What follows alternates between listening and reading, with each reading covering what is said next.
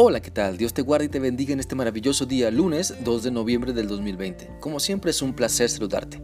Quiero animarte para que permitamos que Dios siga hablando a través de su palabra, porque siempre en ella podemos encontrar todo lo que necesitamos para entender la buena y perfecta voluntad de Dios. Así que vamos a continuar analizando la palabra de Dios en la segunda carta a Timoteo capítulo 4 y vamos a leer los versículos 1 y 2, los cuales dicen así.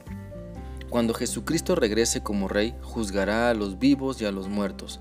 Así que ante Dios y Jesucristo te ordeno que anuncies el mensaje y que estés siempre listo para enseñar. Muéstrales lo malo que han hecho, corrígelos cuando se equivoquen y anímalos. Enseña siempre con paciencia.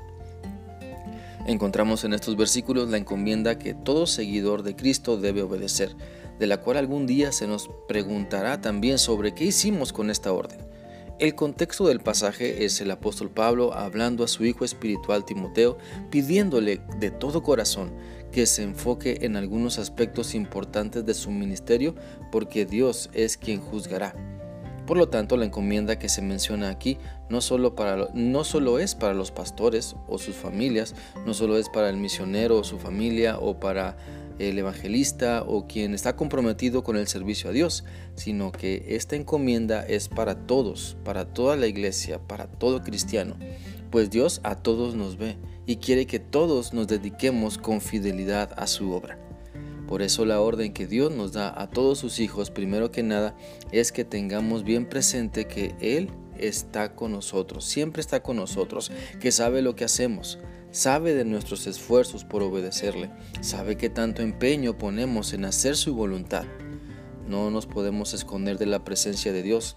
El Salmo 139, del 7 al 10 dice, Jamás podría escaparme de tu espíritu, jamás podría huir de tu presencia.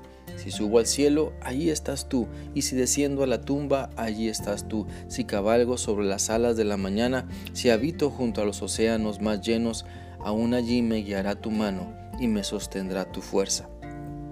El Señor nuestro Dios nos ve, nos cuida y sabe lo que hacemos y pensamos.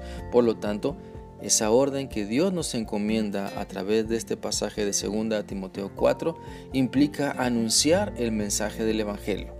Que solamente en Cristo, este mensaje dice que solamente en Cristo encontramos salvación, que Él es el único capaz de librarnos de la condenación eterna, no nuestras obras, sino la sangre de Cristo derramada en la cruz.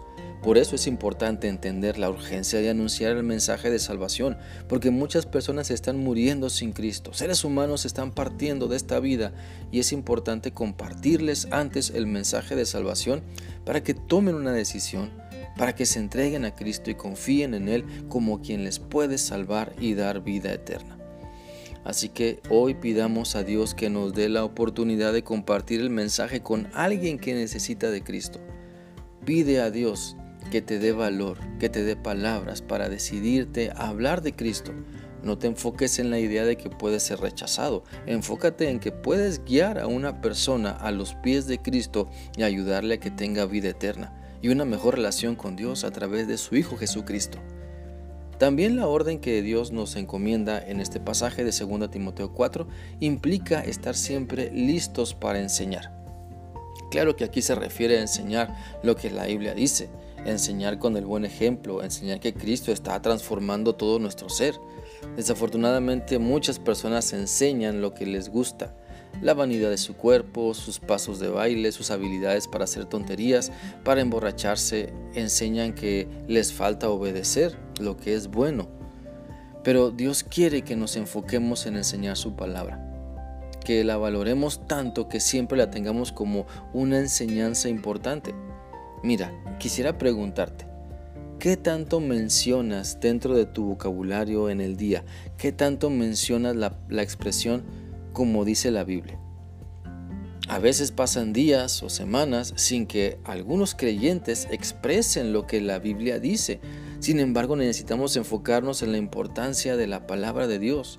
Pues 2 de Timoteo 3:16 dice, Toda la escritura es inspirada por Dios y es útil para enseñarnos lo que es verdad, para hacernos ver lo que está mal en nuestra vida, nos corrige cuando estamos equivocados y nos enseña a hacer lo correcto entonces deja que Dios te enseñe para que puedas enseñar. Deja que Dios te transforme para que puedas mostrar con tu ejemplo que las enseñanzas bíblicas son significativas y actuales, que se aplican a nuestra vida y a la, y a la vida de los, de los demás y nos dan sabiduría para tomar las mejores decisiones agradando a Dios. Mira, el día de mañana continuaremos analizando este pasaje. Mientras tanto, te animo para que sigas meditando en lo que Dios te ha mostrado hoy a través de su palabra. Que sigas teniendo un bendecido día. Dios te guarde. Hasta mañana.